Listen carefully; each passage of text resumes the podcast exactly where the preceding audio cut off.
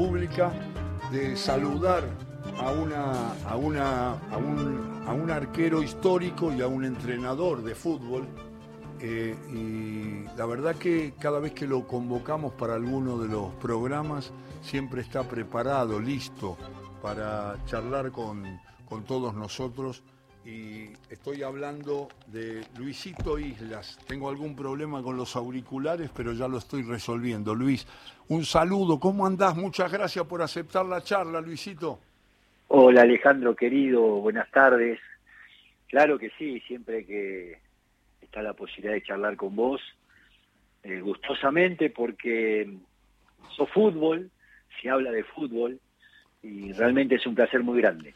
Y la última vez que hablamos, Luis, con esa naturalidad que hace que nos conozcamos hace mucho tiempo y, charlando de esa parte tuya, acompañando al más grande, a Diego, en el final, dejaste en la nota anterior que te hice una sensibilidad, una manera de captar lo que significa estar al lado de Diego, el dolor por su muerte, el, eh, lo que aprendiste, lo que compartiste, lo que agregaste a todo lo que él dio en una etapa del, fútbol mexicano, eh, pero dejaste una sensación como que no podías con el dolor de la pérdida. Y, y, me gustaría charlarlo de entrada para después recorrer un poco tu historia y lo que estás haciendo ahora, pero esas reflexiones que en algún momento me dijiste, no quiero hablar mucho porque me emociono siempre, porque estuve muy cerca de él, porque, porque le entendí muchas cosas, porque, porque, porque el momento de la muerte de Diego fue un momento muy difícil de atravesar. A mí me cuesta mucho eh, elaborar la muerte de Diego. Me parece que a vos me lo transmitiste la última vez, te pasa lo mismo. Sí, Ale, sí. Eh, te digo, me sorprendés porque la, la primer, pero me sorprendés bien, ¿eh? Te quiero decir que no esperaba que la primera pregunta sea de Diego. Eh, y cuando, cuando me lo comentás, se me vienen muchas sensaciones, Alejandro. Primero se me infla el pecho como de tristeza en estos momentos. Es decir, estoy hablando con vos, no estaba preparado para esta pregunta y lo que me genera es tristeza, dolor, recuerdos, felicidades, son muchas sensaciones. Mezcladas. Eh, yo, cuando, cada vez que se me pregunta de Diego, em, se me viene un Diego a, mi mente, a mi imagen, un Diego que siempre le di lo mejor, yo como, como jugador y como entrenador, sobre todo como entrenador, ¿no, Ale? Porque haber dirigido con Maradona no es un tema menor. Para dirigir con Diego, para estar al lado de Diego, tenés que ser un, un técnico altamente preparado. ¿Por qué, Alejandro? Porque lo que genera Diego no lo genera nadie. Yo no tengo duda alguna que ningún entrenador del mundo genera lo que genera Diego. Entonces a mí me tocó esa responsabilidad y dentro de esa responsabilidad yo quería que nos vaya bien, obviamente por mí, pero yo quería que nos vaya bien mucho por él, porque lo veía feliz, porque lo disfrutaba mucho en cada campo de juego, cuando ganábamos y nos abrazábamos y le veía esa carita de felicidad. Entonces eso, eso me genera mucha alegría, ¿no? Mucha, mucho, muchos buenos recuerdos. Pero después también ante la pregunta se me viene que no lo puedo ver más, que no, no puedo estar más con él, y que esté descansando en paz con su mamá y con su papá. Yo sé que él está con su mamá y su papá y está feliz, así que nada, eh, eso es lo que siento de Ale. Eso me dejaste la última vez que hablamos en, en el programa Filosofía del Fútbol cuando yo te pregunté ya en el final, te pido disculpas que te... No. Pero con la naturalidad que charlamos siempre me parecía que era, que era, era bueno que transmitieras, y lo hiciste con, con ese cariño, con ese respeto, con esa nostalgia que lo hiciste sobre, sobre Diego.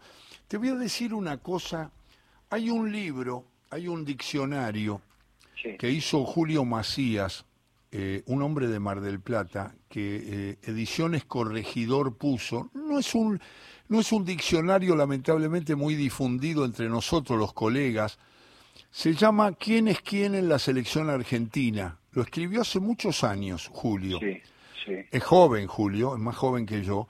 Y el diccionario sobre los futbolistas internacionales, 1902-2010. Es un diccionario, es un libro muy amplio. Vas a encontrar todo tipo de nombres de jugadores del pasado y del presente que integraron la selección argentina. O sea, pequeñas biografías. Claro.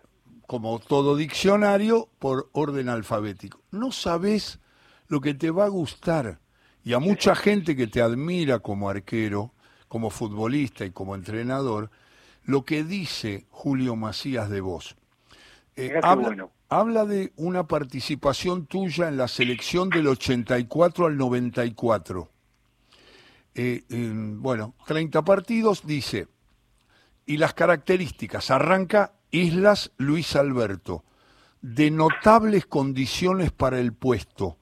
Parecía que rendía mejor cuando las circunstancias parecían más adversas. Tal vez haya influido en su característica principal un arquero mucho más atajador que jugador, más cercano a Filiol que a Gatti, el que se haya iniciado en un equipo acostumbrado a recibir constantes ataques como Chacarita Juniors, donde debutó a los 16 años. Cuando le tocó actuar en conjuntos de más renombre, también tuvo desempeños consagratorios, como lo prueba su campaña en Independiente, al mismo tiempo en Estudiantes de La Plata, donde también estuvo un buen tiempo, mostró sus grandes condiciones. El valor que tiene para nosotros, más allá de la opinión elogiosa que tiene de, de Luis de Islas, y ahora te escucho a vos, es que él marca características de todos los jugadores que jugaron en la selección, con esta precisión que me parece que es notable, porque él marca una cosa que siempre transmitiste, que eras un arquero en la heroica en los momentos más difíciles. Y el, inicio en Chacarita da idea de un equipo que también atacaba, pero era muy atacado por los equipos grandes y todo. Y después lo que mostraste en Estudiantes y en Independiente y en la selección pero te lo quería transmitir porque no está tan difundido, Luis. Qué bueno, no, qué bueno, qué bueno, qué bueno, Ale. Y, y, el análisis que hace eh, es muy puntual y es muy correcto a lo que soy hoy como entrenador. Claro. ¿Se entiende? Es decir, él analiza desde el punto táctico, técnico, estratégico como arquero, pero también da una personalidad mía. Que hoy, Alejandro, hoy como entrenador, sigo en ese camino. Y te pregunto y te, doy opinión a vos también. Yo como entrenador, Alejandro, me está tocando agarrar equipos cuando las situaciones no están bien. Es decir, los entrenadores, ¿qué es lo que pretendemos, Alejandro? Que te den un equipo, que puedas armar el plantel, que puedas realizar la pretemporada con tu metodología de trabajo, el sistema de juego con los jugadores que vos pretendés. Eso es lo que, lo que queremos todos los entrenadores.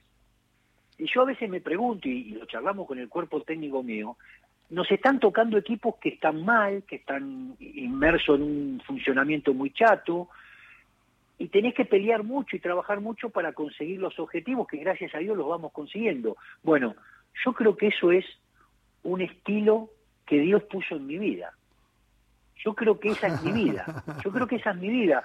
Porque hoy, Alejandro, te juro por, por Dios, estoy ansioso porque me aparezca un equipo que uno pueda crecer, que uno pueda potenciar y, tenga el acompañamiento institucional. Pero a veces me cuesta mucho y, me llaman equipos cuando están eh, sumergidos en la tabla, necesitados de punto. Yo creo que es, es, algo que el destino también te lo pone, ¿no, Alejandro? Sí, sí.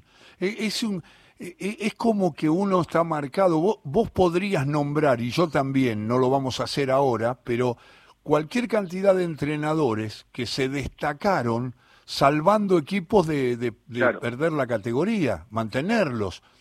Me, apareció, si querés, este, de nuestra época más, no, no tanto para los jóvenes, pero Rodolfo Mota, por ejemplo. Ese tipo de entrenadores que terminaban armando equipos este, muy cuidando mucho los pocos recursos que tenían y a veces teniendo más también con la exigencia que da una primera división, una primera B nacional. Eh, a mí me, me, parece que eso eh, te pone en un lugar de aprendizaje, de proyección, que no afecta en nada todo lo que vas a lograr en el plano de la dirección técnica, al contrario, te enriquece. Totalmente, Alejandro, exactamente. A mí, agarrar a veces equipos que realmente están necesitados imperiosamente de sumar y de ganar y ser protagonistas, te hace trabajar al, máximo, te hace dar el máximo y para potenciar al jugador, para potenciar al equipo de, lo estrictamente futbolístico. Por eso digo que si uno tendría la suerte en algún momento de agarrar un equipo que también tenga la capacidad y la jerarquía que te da lo individual del jugador, lógico. sería fantástico ahí viene a colación lo que hablamos antes, ¿no? A mí haber dirigido con Diego durante dos años y medio, porque nosotros, Alejandro, pasamos por el Fucheira también, claro. donde ascendimos al equipo.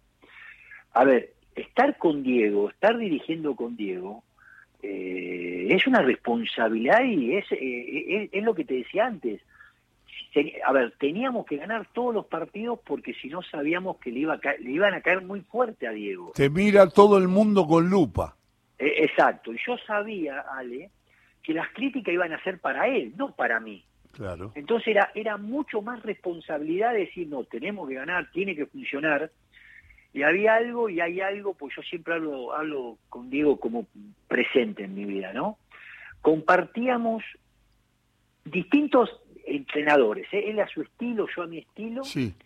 pero compartíamos futbolísticamente algo que a mí me identifica y, nos, nos, hacía muy bien. Ser protagonistas permanentemente del juego. Nosotros armábamos los equipos para ser protagonistas. Tomar los recaudos necesarios del rival, los análisis rivales, eso está claro. Pero nosotros proponíamos siempre ir a buscar, presionar alto, y eso nos hizo mucho bien para que aparezcan los resultados, ¿no? Y a mí como entrenador eso me sirvió muchísimo. Eh, estoy charlando con Luis Islas a través de la radio pública en la tarde del sábado. Luis, eh, el, el, haber trabajado con Basile cuando te retiras, ¿qué, ¿qué, te deja? ¿Cómo es? Porque Basile es un tipo de entrenador muy, yo lo considero muy director anímico, ¿no? Un gran motivador, pero eh, un hombre que tiene una postura frente a cada equipo, selección, Racing, Boca, eh, tiene muchos títulos ganados en Boca.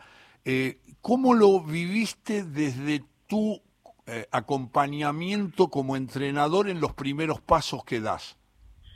No, a ver, yo al Coco lo quiero muchísimo y, hoy yo como entrenador tengo muchas cosas que, que, he aprendido de él. Ajá el Coco tiene, ¿no? Tiene una virtud que era, primero a él le gustaba que, los equipos jueguen bien, ¿no? No, era un entrenador que eh, apostaba a saltar líneas y a jugar a la segunda, no. Era un entrenador que quería jugar, que seducía a jugar y elegía jugadores para que así funcione el equipo. Y después tenía una gran virtud, que, ahí sí yo puse mucho ojo también, era en el armado de los grupos, en cómo, cómo se manejaba con el jugador, con la simpleza pero con la claridad que se hablaba con nosotros, con los jugadores. Entonces para mí fue uno de los entrenadores que a mí me sirvió muchísimo, desde lo futbolístico pero también desde lo grupal, ¿no? un, técnico fantástico. Y, y eh, es Luis Islas. Luis, eh, ¿cuántos podías nombrar? Porque también actuaste en España, digamos, tenés una trayectoria muy rica y muy variada y, tengo la impresión en ese vistazo que uno hace en memoria a la gente que está escuchando Radio Nacional y la historia de Luis Islas, puede concluir con vos que vos tuviste técnicos de muy diferentes estilos entre sí y, y, que de todos, alguna vez me lo dijiste charlando mano a mano, de todos sacaste bastante. Pero claro, Ale, yo digo que una de las de las virtudes que tenemos que tener los entrenadores es ser inteligente. Es decir, yo tuve desde Menotti sí. a Virardo, claro. que, en este país pareciera que, que, son dos polos opuestos y para mí son dos grandísimos entrenadores. Por supuesto. ¿Se entiende entonces?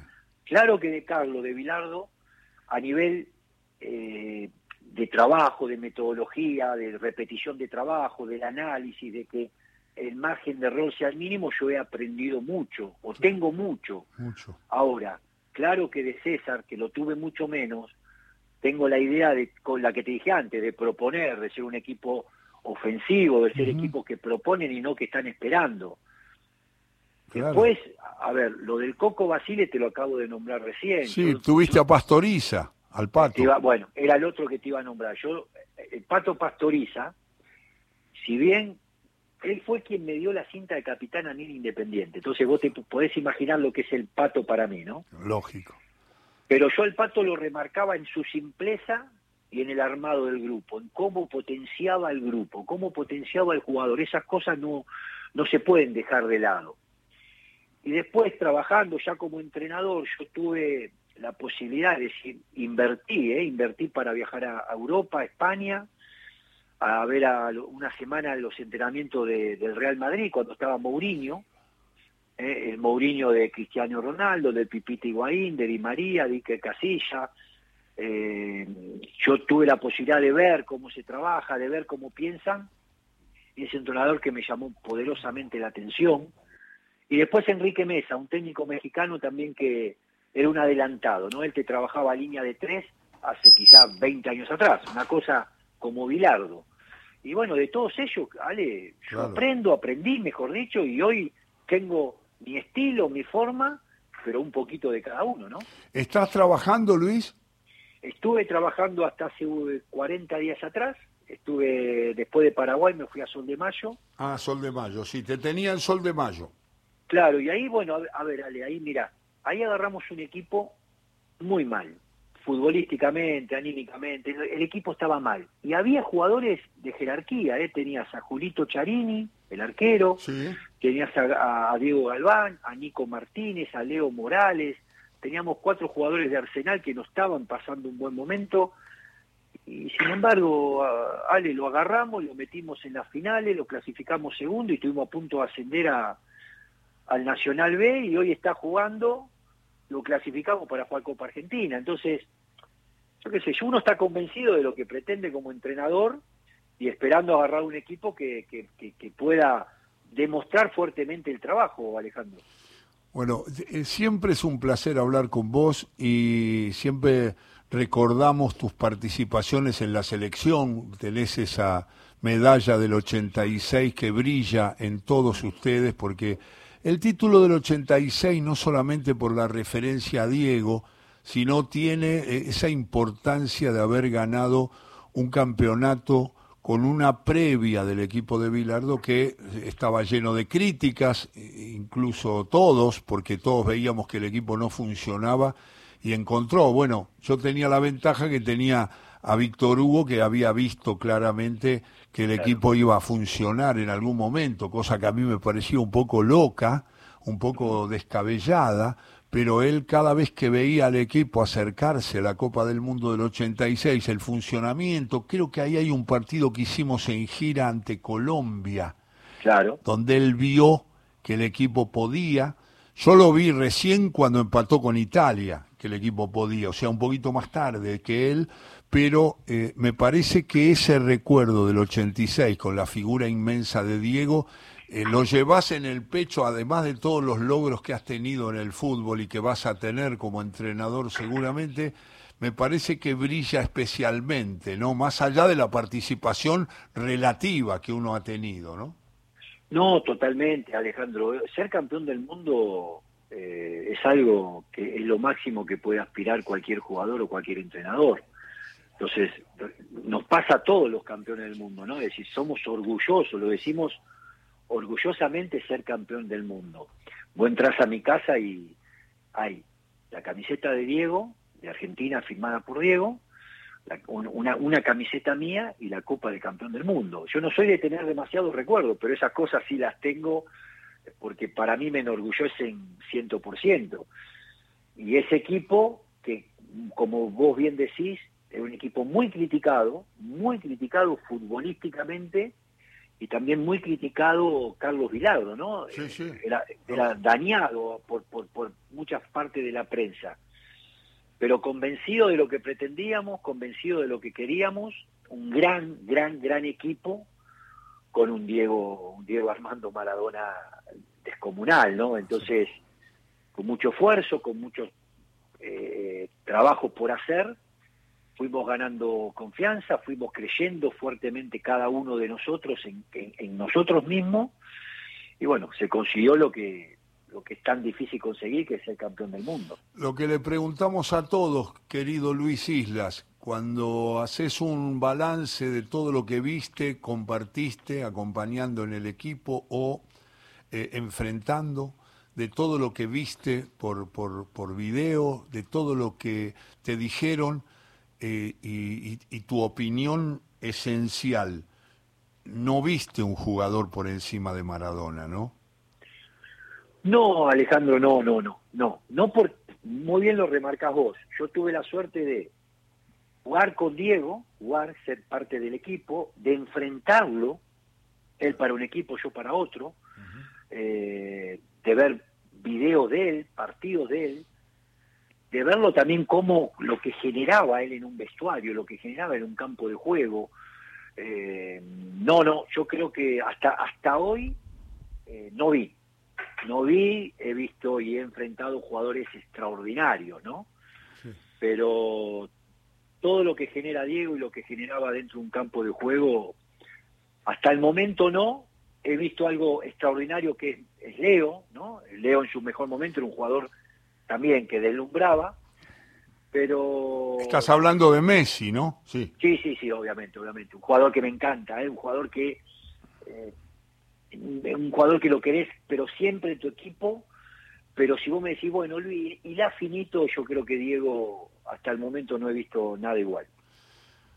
Un abrazo enorme, no sabés la cantidad de gente, de estudiante, de independiente que ya se está comunicando al 0810-222-0870 para mandarte saludos, Luis, y nosotros el abrazo y el respeto de siempre.